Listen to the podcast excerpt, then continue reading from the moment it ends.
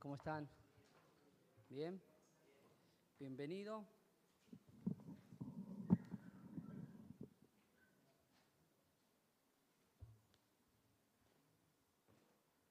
Vamos a abrir nuestras Biblias en el Evangelio según San Lucas.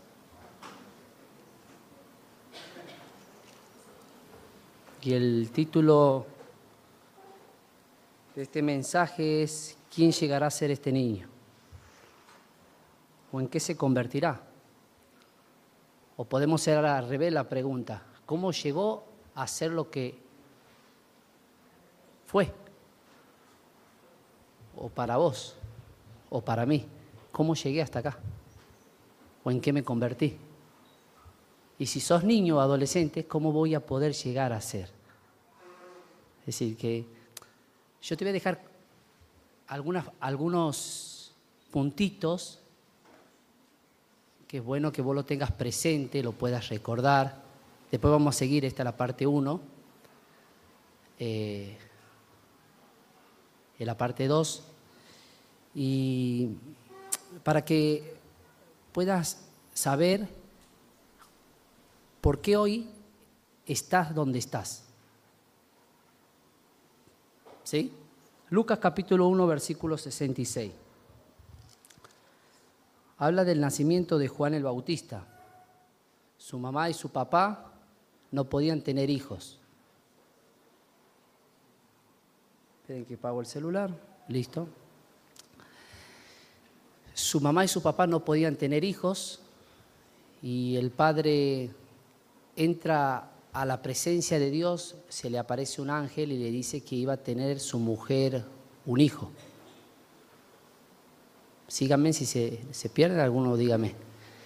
El padre le planteó al ángel que era imposible porque su mujer ya era grande y porque además era estéril. Entonces el ángel le dijo, mira, como su seña vos vas a quedar mudo vas a quedar mudo por seña de incredulidad. Y llega este momento en el capítulo 1, versículo 66. Dice, vamos al 62, entonces le preguntaron por seña a su padre, como estaba mudo, cómo le quería llamar. Verso 63, y pidiendo una tablilla, escribió diciendo, Juan es su nombre, y todos se maravillaron. Al momento fue abierta su boca y suelta su lengua. Volvió a hablar. Y habló bendiciendo a Dios. Verso 65. Y se llenaron de temor todos sus vecinos y en toda la montaña de Judea se divulgaron todas estas cosas. Verso 66, ¿lo podemos leer todo? Y todos los que oían diciendo, ¿quién, ¿quién llegará a ser este niño? ¿En qué se convertirá en este niño? Pero hay algo, dice algo. Y la mano y la presencia y la manifestación en su vida de la mano del Señor, de la presencia del Señor, ¿qué era?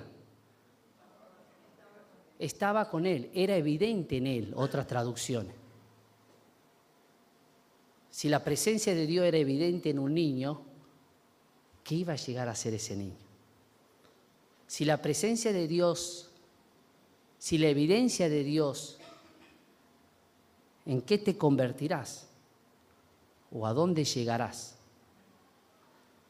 Miren, todos nos dirigimos hacia un lugar, todos vamos, todos nos convertimos en algo. Yo quisiera ser, parto por mí, después si cada uno quiere hablar, lo hacemos una terapia grupal. ¿Sí? No hay problema. Estamos, pensemos que en un consultorio grande. ¿Sí? Levanta la mano y me dice, Rubén, a mí me pasa esto, no hay problema. Yo, yo quisiera ser mejor seguidor de Jesús, mejor de lo que soy. No lo soy nada. parto por mí, yo quisiera ser un mejor padre. Yo me quisiera convertir en un mejor esposo. Me quisiera ser mejor médico de lo que soy. Quisiera ser mejor persona. Todos nos dirigimos, ¿quién llegará? ¿En qué me convertiré? ¿Cómo, vamos a hacer al revés, cómo llegué a lo que soy? Son preguntas que uno se hace. Usted dirá, quisiera ser mejor un hombre de fe, como lo fue, y usted tendrá su ejemplo, como lo fue Elías. Pero ¿sabes qué? Estamos en esta mañana acá porque no hemos terminado de crecer todavía. No hemos terminado de crecer. Yo no he terminado de crecer, no sé de ustedes. Y sé que tengo deficiencias y sé que tengo muchas debilidades. Pero sé que esto, que la palabra de Dios, que la fe viene por el oír la palabra de Dios, que la fe me dice en esta mañana y me impulsa a que todavía puedo seguir siendo transformado por Dios. Le dice a mis carencias, a mis debilidades como persona, como hermano, como padre, como esposo, como médico, como lo... Le dice, todavía podés ser transformado, todavía podés seguir creciendo. No quiero llegar un día y pasa esos momentos en la vida, no sé si te pasó a vos, yo el 17 de agosto no tengo problema, cumplí 40 años. Uh.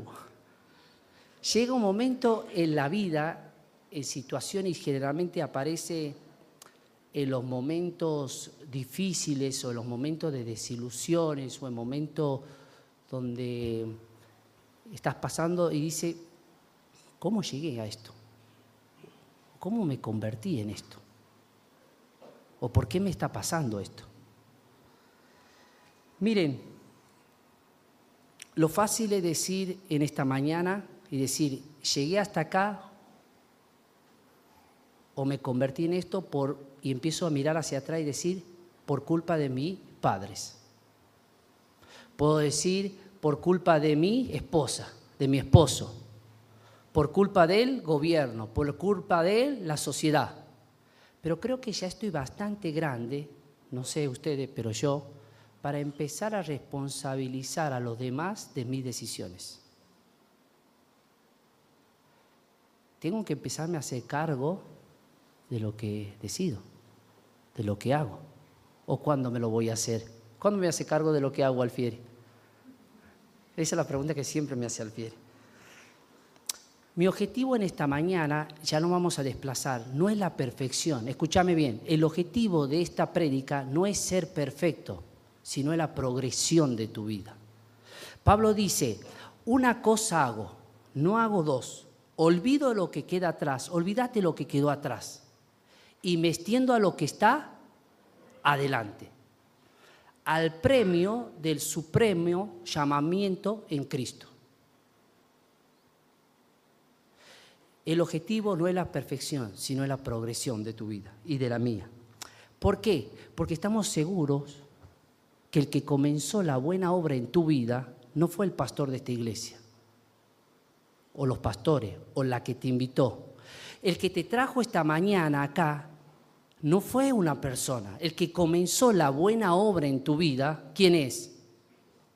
El Señor, Dios, que te viene llamando, que te viene avisando, que va queriendo abrazar, que te va queriendo llamar. El que comenzó la buena obra, ¿qué va a hacer? La perfeccionará. En sé que el que comenzó la buena obra en mí va a perfeccionar, porque esa es la promesa que tenemos. Lucas 1:66. Quedaron todos atónitos diciendo, ¿quién llegará a ser este niño? Su nombre fue Juan el Bautista. Más adelante lo vamos a ver en la segunda parte, pero porque quiero dejar cuatro puntos acá. Me quiero detener acá porque sé que el, tiempo siempre es mi enemigo. Jesús da mucha característica de Juan el Bautista. Dice que era, no hubo mayor profeta que se levante que Juan. Jesús dijo que era una antorcha que ardía en medio del desierto. Fue aquella persona que preparó el camino para el Señor Jesús. Aquella voz que clamaba en el desierto diciéndole a la gente que se arrepienta. llegó a ser esa persona. Después vamos a ver qué le pasa o cómo, cómo termina su día. Ahora, yo me hacía esta pregunta, ¿cómo yo llegué hasta acá? ¿Cómo vos llegaste hasta acá? ¿No te pasó que en medio de una conversación, me pasó a mí, dice, ¿cómo llegué a esta discusión? ¿Cómo llegué hasta acá? ¿Cómo llegué a esta circunstancia? Si no lo quería, no quería conversar de este tema o no quería llegar hasta acá. Porque nadie en la vida, no sé ustedes, se propone que le vaya mal. ¿Alguien en la vida se propone que le vaya mal? Este año, Gaby, voy a aumentar 15 kilos. Levante la mano los que se proponen eso. No, este año voy a hacer pomada mi matrimonio. ¿Nos proponemos eso? ¿Queremos llegar a eso? No, nadie se propone. Este año voy a, eh, Diego, este año voy a rendir mal todos los exámenes. ¿Vos tenés alumnos que dicen eso? No. No, tratan, algunos rinden mal, pero nadie se propone llegar a rendir mal el examen. Este año voy a perder el trabajo. ¿Alguien dijo eso? Amén. Un, un santiagueño dijo eso. El único que puede decir amén el santiagueño en esa palabra. Bueno, pero nadie desea o nadie se propone a que le vaya mal. Pero el tema es que nosotros deseamos cosas, pero esos deseos tienen que ir acompañados de decisiones. Esas decisiones van adoptando ciertos hábitos y van formando cierta conducta. Te quiero dejar cuatro puntitos acá, en este pasaje, que vos te lleves en esta mañana de cómo o qué llegarás a ser o cómo llegaste a donde estás. ¿Sí? Primer punto. Por ejemplo, Lucas capítulo 13, versículo 20. Anótalo al primer punto. Es algo práctico que te podés llevar a tu casa. ¿Por qué estoy donde estoy? ¿Por qué tengo esta relación? ¿Por qué, tengo, ¿Por qué me siento así? ¿Cómo llegué a esto? Bueno, vamos a ver cómo llegamos. Cuatro cosas que te voy a dejar para pensar. Capítulo 13, versículo 20. Vamos del, eh, del versículo 18, del capítulo 13 de Lucas. Dice, y dijo, ¿a qué semejante reino de Dios? ¿Sí? ¿Y con qué? Lo compararé. Versículo 20, es semejante al grano de mostaza que un hombre tomó a un grano de mostaza. Tomó y sembró en su huerto. ¿Y qué hizo ese árbol? Ese árbol creció y se hizo grande. Y es tan grande que haya cenido las palomas. Y las aves del cielo anidaron en su rama. Pero era un pequeño, una pequeña semilla de mostaza que se hizo. Bien, vamos al otro, verso 20. Y volvió a decir, ¿a qué compararé el reino de Dios? Es semejante a la levadura que una mujer toma, que una mujer tomó y escondió en tres medidas de harina hasta que todo qué? El primer punto, prestar atención a las cosas pequeñas. Los grandes comienzos los grandes caminos se hacen con pequeños pasos. Y pone la Biblia dos ejemplos, una pequeña semilla de mostaza y una harina, una pequeña levadura. La vida del Señor Jesucristo nació en un lugar pequeño, se llama Belén, casa de pan. Vivió como carpintero, pero llegó a ser hoy en día adorado por millones. Prestale atención a las cosas pequeñas. ¿Sabes por qué?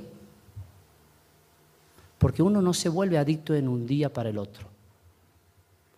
Uno no rompe un matrimonio de un día para el otro.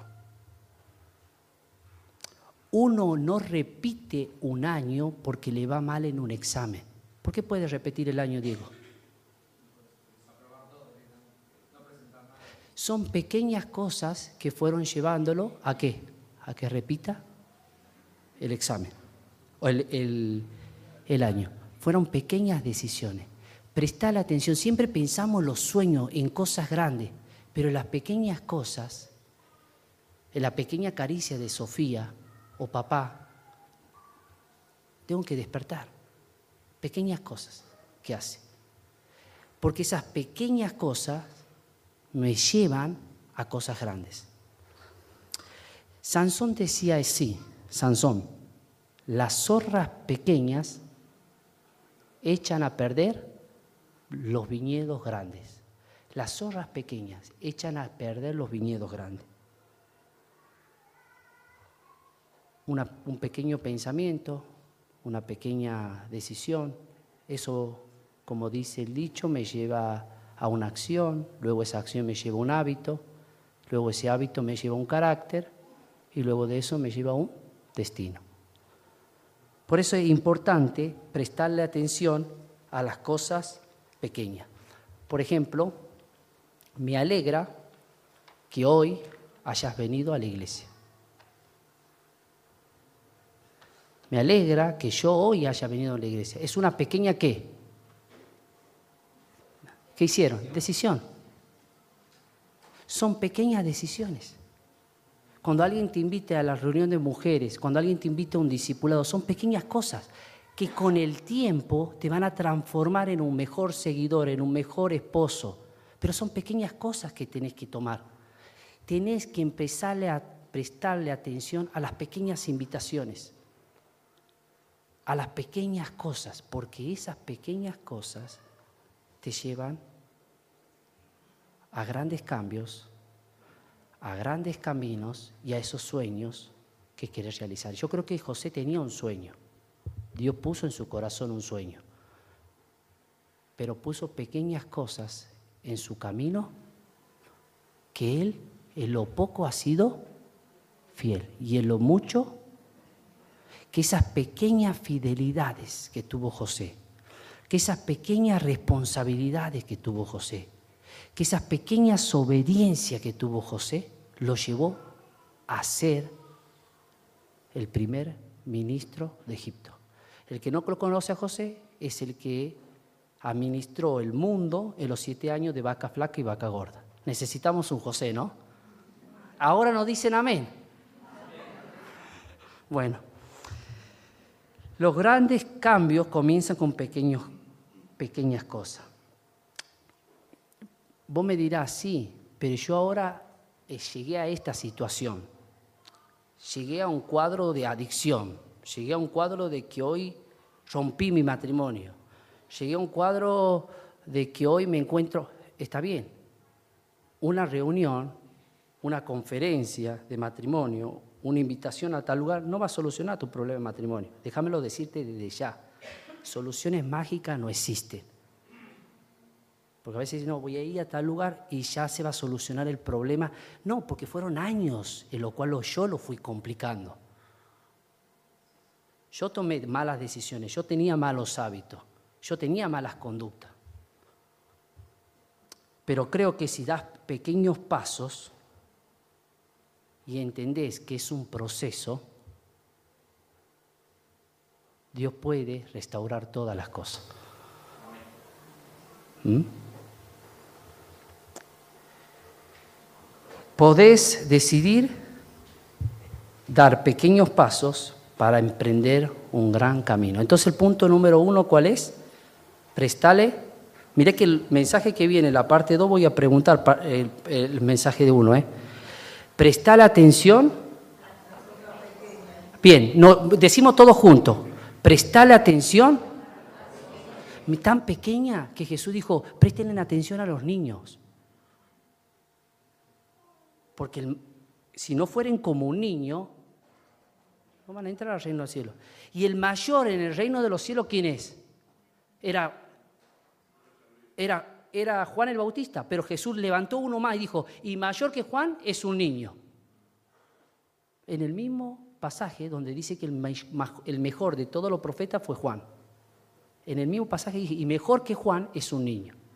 Miren si no tenemos un Dios que se empieza a fijar en lo pequeño. En el pequeño pensamiento que hoy está pasando en tu mente, en las pequeñas decisiones. Pensamos en lo grande. Vamos al punto número dos. Entonces, prestar atención a las cosas pequeñas. Punto número dos. Todo lo que vos alimentes, ¿qué va a ser? No, engorda, no. Eso, eh, eso no se dice amén y eso no se dice en la iglesia. Crecerá. Todo lo que alimentes crecerá. Yo vengo a la iglesia porque quiero alimentar mi fe, porque quiero alimentar mi comunión con los hermanos, porque vengo a adorar a Dios. Todo lo que vos alimentes crecerá. O sea, me acuerdo un cuento que contaba un abuelo que yo le conté a Ferni. Cuando leemos la Biblia le cuento ciertos cuentos porque la tengo que atrapar con algo. No tengo que ser tan académico con Ferni. Y le digo, mira, hay una lucha en tu cabeza, Ferni. Sí, está el lobo blanco y el lobo negro. ¿A ustedes les pasan eso? ¿El perro blanco o el perro negro? Sí, es verdad, papá. Este que me dice este y este que me dice este. Este que me dice, bueno, lo que vos alimentes, Fer, va a crecer. Ahora yo te hago una pregunta. Mírame, ¿qué sentimiento estás alimentando? Por eso estás así. ¿Qué recuerdo estás alimentando y no quieres dejarlo atrás? Por eso seguís en ese estado. ¿Qué emoción estás alimentando? Porque todo lo que alimentes crecerá. Y todo lo que no alimentes, lo hagas morir de hambre, ¿qué va a ser? Desaparecerá o morirá. Es muy fácil. Está el lobo blanco. ¿El lobo blanco cómo es? Es verdadero, es pacificador, es amable, es generoso, es humilde, todo lo que, dijo Diego hoy, con humildad y sencillez, es sencillo, pero está el lobo negro a la par, que cómo es. A ver, ¿cómo es? Orgulloso, soberbio, mentiroso. Ay, ay, ay, ay. Egoísta, envidioso. Muy bien, ¿qué más? Celoso, barbudo, no. ¿Cómo? Traidor, mira. Saben más del lobo negro que el lobo blanco, ¿ves? Están alimentando al lobo negro, me parece. Vamos a Colosenses capítulo 3. Miren lo que dice el apóstol Pablo acerca de los lobos. Colosenses capítulo 3.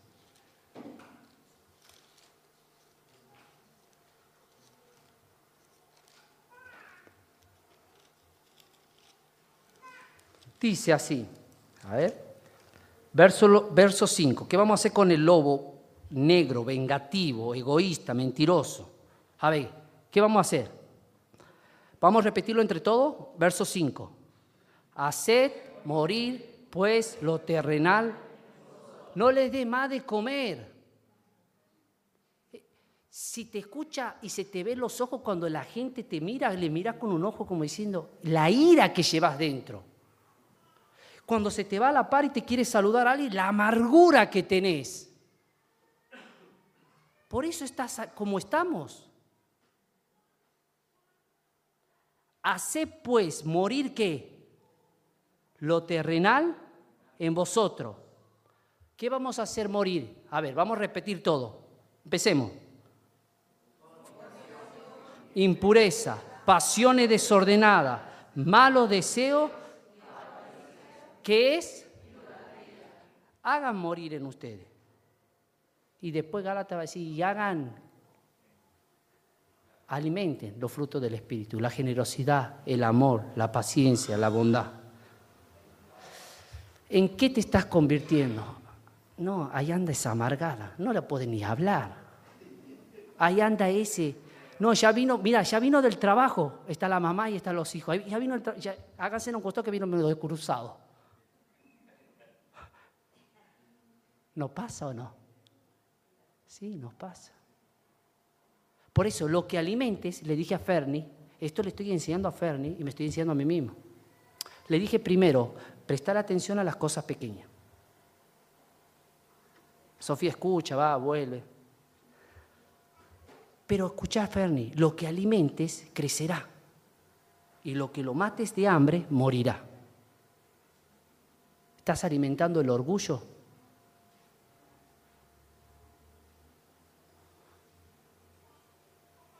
A ver, ¿qué me dice? Yo tenía un paciente, voy a hacer una anécdota ahí, que siempre hablaba de yo, yo, yo, yo. Yo había llegado de Santiago del Estero y escuchaba que el porteño decía muy yo, yo, yo, yo. Y digo, este debe jugar mucho al yo, yo. No sé, me llamaba la atención. Cuando, no, es una anécdota muy, muy, muy y porque yo, porque yo, y yo, y, bueno, yo lo escuchaba nomás.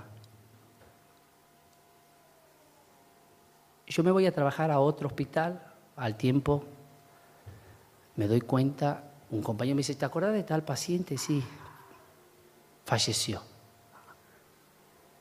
Pero el tema es que no encontramos quién lo venga a buscar. Los ¿Ha visto que el, ataúd tiene los qué? Los ganchitos para qué? Si sembras el yo, hace que los ganchitos estén para adentro. Porque si no, ¿quién te va a llevar?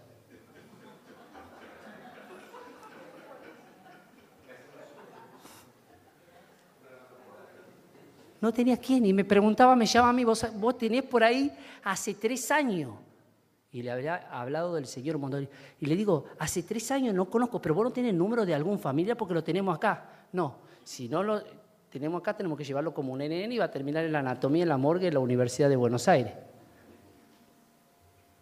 ¿Qué es lo que sembramos? Porque el orgullo es como el mal aliento, ¿sabes? Lo sienten todo menos vos.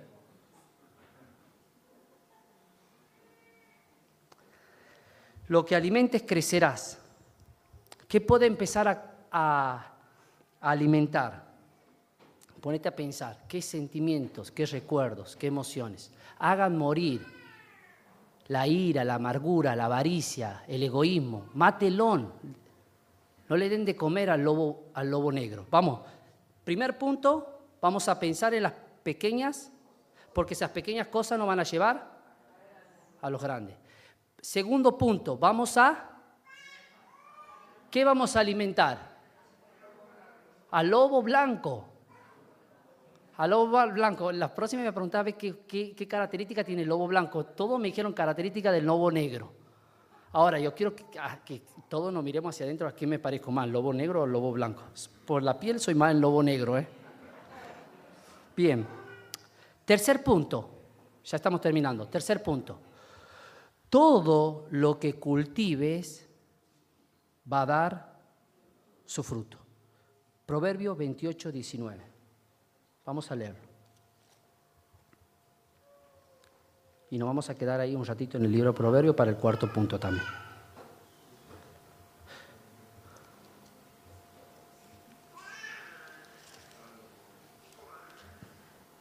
Proverbio 28, 19.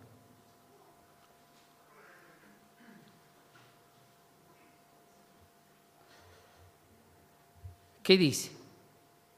El que labra, el que cultiva su tierra, va a comer fruto, se saciará de pan. el que labra. El, el, apóstol Pablo dice, el labrador, para poder recibir su fruto, primero que tiene que hacer. Es la palabra que no le gusta a un santeño, trabajar primero. Bueno, lo que vos cultives, eso va a dar su fruto. Ahora, yo te hago una pregunta. ¿Qué es lo que nosotros estamos cultivando? ¿Qué hábitos, qué conductas estás cultivando? Mira, hay que empezar a cultivar la empatía. Hay algo que aprendí hace poco que entrar en discusión con alguien no nos lleva a ningún lugar. Porque cuando yo entro en discusión con alguien, sea el tema que sea, teológico, social o lo que sea, lo que perdemos somos los dos. Jesús le dice lo siguiente y dice, en su palabra, si has logrado que tu hermano te has ganado a tu hermano. Es decir, la palabra en el original significa si has, sembrado palabra de unión y no de división. La discusión no nos lleva a ningún lado, ni la razón. Porque yo tengo razón. ¿Cuántos padres están distanciados de sus hijos por la razón? ¿Y cuántos hijos están distanciados de su padre por la razón? El Padre del cielo tenía razón, que yo, no sé vos, pero que yo me vaya al infierno, porque yo había pecado. Yo tengo pecados. Pero abandonó la razón y abrazó la comunión, querer estar cerca mío y que no me pierda. Y mandó a su Hijo Jesucristo para morir en una cruz.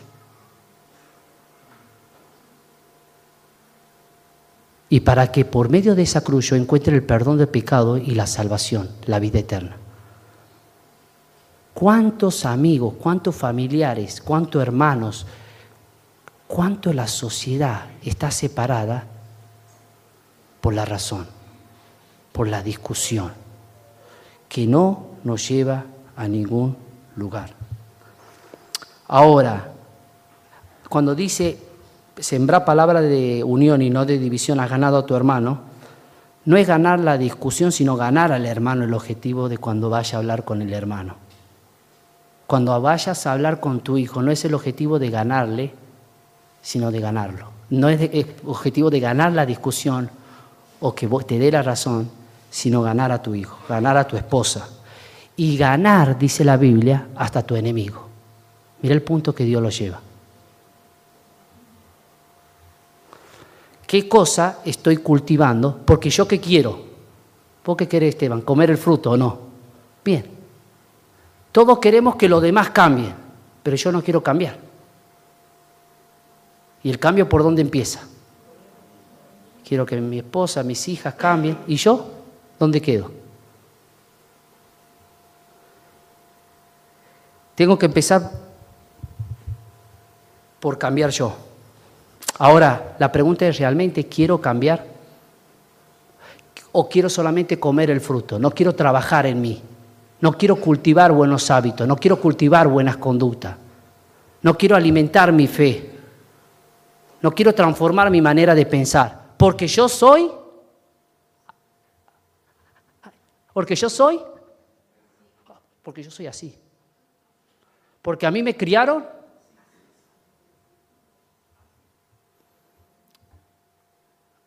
¿Cómo te cría el Señor? Vos me vas a decir, pero eh, Rubén, entonces Dios no me puede usar. Sí, Dios te puede usar, porque Dios no puede usar a pesar de lo que somos. ¿Saben por qué? Porque el amor de Dios es eterno. ¿Saben por qué Dios te puede usar? Porque su gracia es infinita. ¿Sabes por qué Dios te puede usar? Porque su poder es real. ¿Sabes por qué Dios te puede usar? Porque sus promesas se cumplen, pero no te va a usar de la manera que Él quiere usarte. Déjame que te lo diga. Dios lo mismo te va a usar. Por eso realmente quiero cultivar buenos frutos, quiero trabajar, porque lo que cultives, o en otras palabras, lo que siembres, eso vas a... Lo que yo le estoy dejando estos cuatro puntos son principios. Está el principio de la gravedad. ¿Qué dice el principio de la gravedad, Benjamín? ¿Qué dice el principio de la gravedad? Que todo lo que tira arriba, ¿qué hace? Cae. Muy bien. Yo no respeto ese principio, Cristina. Y voy y me quiero hacer el Spider-Man del séptimo piso y me tiro.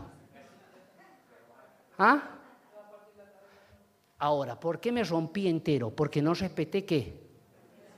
El principio no es algo que vos perseguís, sino que te persigue a vos. Lo que estoy dejando estos cuatro puntos son principios de la palabra de Dios. El día que vos no los respetes, te vas a hacer pomada. Vas a hacer pomada tú. Va a empezar el miedo, el pánico, la ansiedad, la ira, la amargura. Vas a hacer pomada tus relaciones, tu trabajo. Porque lo que siembre, cosechará. Lo que cultives dará su fruto. Son principios. Entonces, vamos al primer principio. Prestar atención a las cosas pequeñas. Segundo punto, lo que alimente, crecerá. Tercer punto, tercer principio, lo que cultive, y vamos al último punto y terminamos. Proverbio 27, 18. Esta es la parte 1, después vamos a ver la parte 2.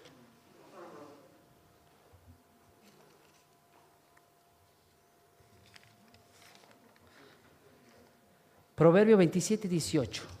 ¿Qué dice? A ver.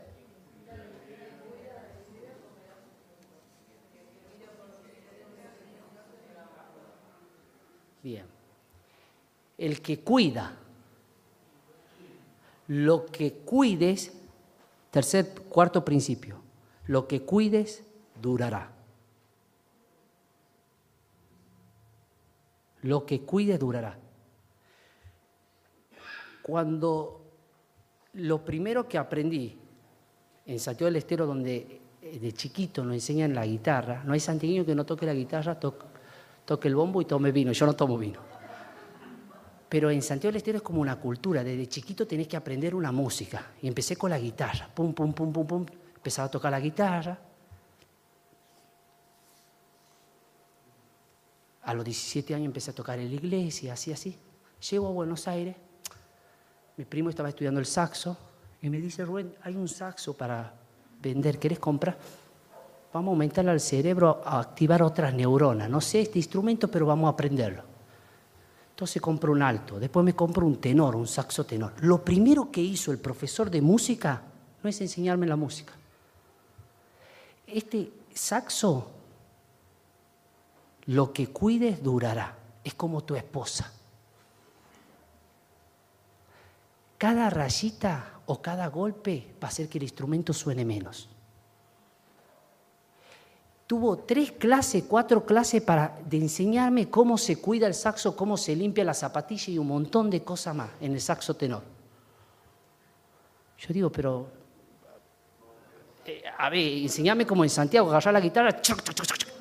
No, no, no. Primero vamos a enseñar a cuidar el instrumento. Porque lo que vos cuides durará. Dice Proverbio 27, el que cuida a la higuera comerá su fruto. Ahora, lo que no cuides va a terminar.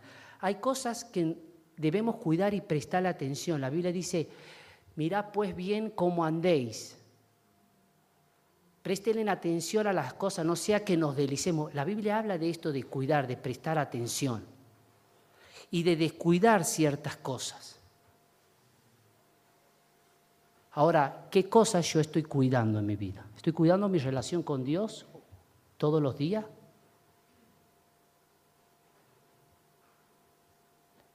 Porque el que cuida durará. Lo que no cuide no va a durar.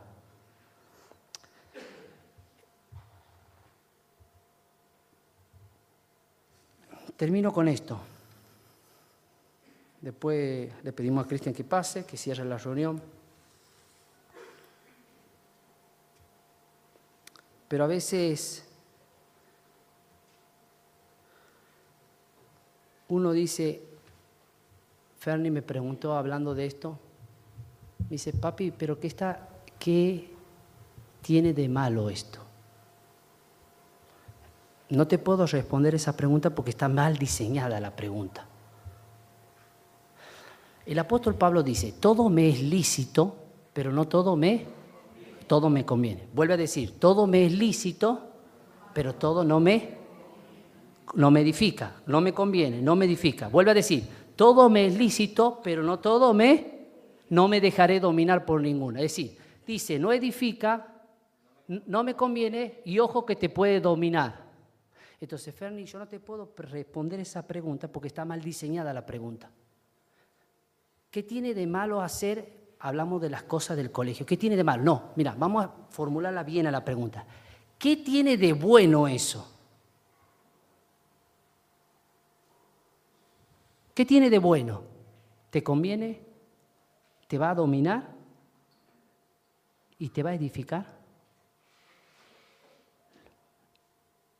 Cuida, cuida tus ojitos, cuida tus ojos, cuida tus ojos lo que cuida tus oídos, cuida tus labios, cuida tus manos, cuida tus pies, pies, pies, ¿a dónde van?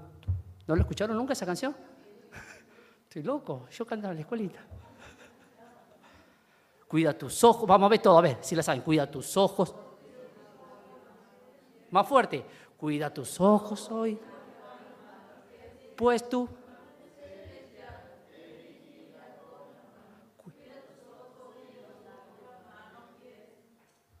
¿Qué cuido? Porque lo que cuides durará. ¿Cómo está tu ojo? ¿Está tu ojo limpio? ¿Tenés tu mano limpias? ¿Tenés tu boca limpia? ¿Tenés tu oreja limpia? Ferni, vamos a empezar. Cuando me preguntes, diseñame la pregunta. No me digas qué tan mal. Decime qué tiene de bueno y papá te responde.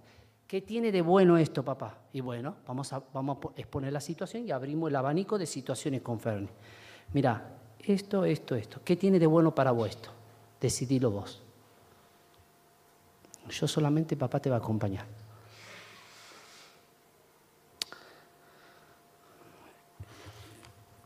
Pedile al Señor en esta mañana. Vamos a cerrar nuestros ojos.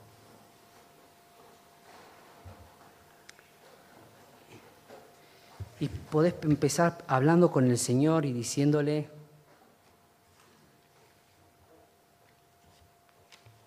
Señor, quiero prestarle atención a las cosas pequeñas. Quiero alimentar mi fe al escuchar tu palabra. Quiero cultivar cosas, Señor, para que puedan dar fruto. Quiero cultivar obediencia. Quiero ver el milagro, las cosas grandes, pero Pedro entendió en esa noche que dijo, Señor, en tu nombre no hay obediencia sin milagro. En tu nombre tiraré la red. Quiero tener el fruto, comer del fruto, que cambien los demás, pero yo no quiero trabajar. Yo no quiero cambiar.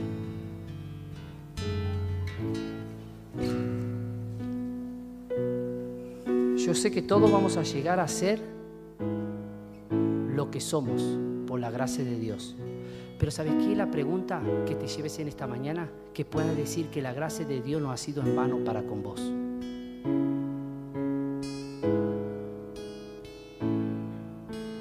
Podés hablar con el Señor y decirle en esta mañana, Señor, cumple tu propósito en mí, porque yo soy la obra de tus manos. Para eso me trajiste a tu casa. Señor, quiero convertirme en todo lo que tenés preparado para mí y lo que llegue a ser y a obtener siempre va a ser por tu gracia.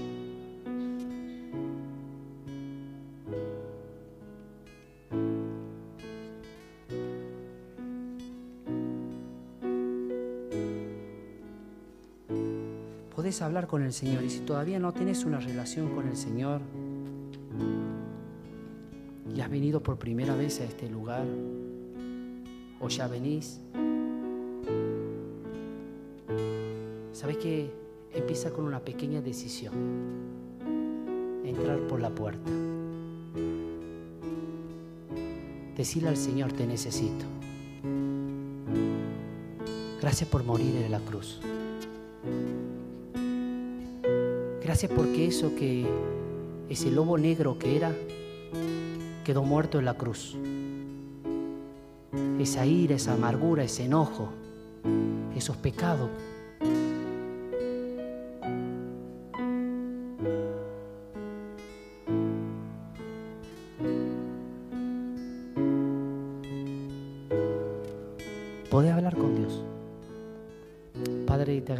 En esta noche porque tú nos convocas a tu casa, no a una religión, para escuchar tu palabra.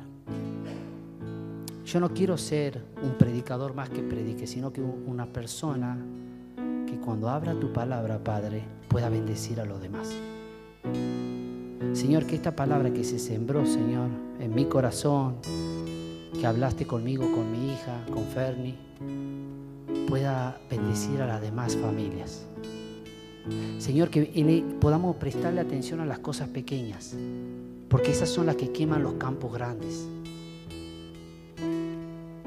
Que nos demos cuenta que todo es un proceso, que hemos llegado hasta eso por algo, que empecemos a dar los pequeños pasos, pero en la dirección correcta.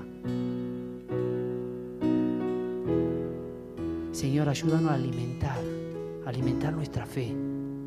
Señor, ayúdanos a cultivar buenos hábitos, el hábito de la oración, de la palabra, de la comunión, a habitar, a cultivar conductas que no nos destruyan, Señor, ni destruyan a los demás. Pero, Señor, ayúdanos a cuidar lo que tú nos has dado, porque somos mayordomos de lo que nos has dado, Señor. Y algún día vas a pedirnos darnos cuenta de la mayordomía que hemos ejercido. Señor, no podemos decir delante de tu presencia, cuidar la demás viña y la viña que era mía la descuidé. No puedo decir eso, Señor. Tengo que empezar a cuidar mi viña y después cuidar las viñas. Las demás viñas. Porque lo que cuide durará. Bendice a tu pueblo en esta mañana. En nombre de tu Hijo, el Señor Jesús. Amén. Cristian.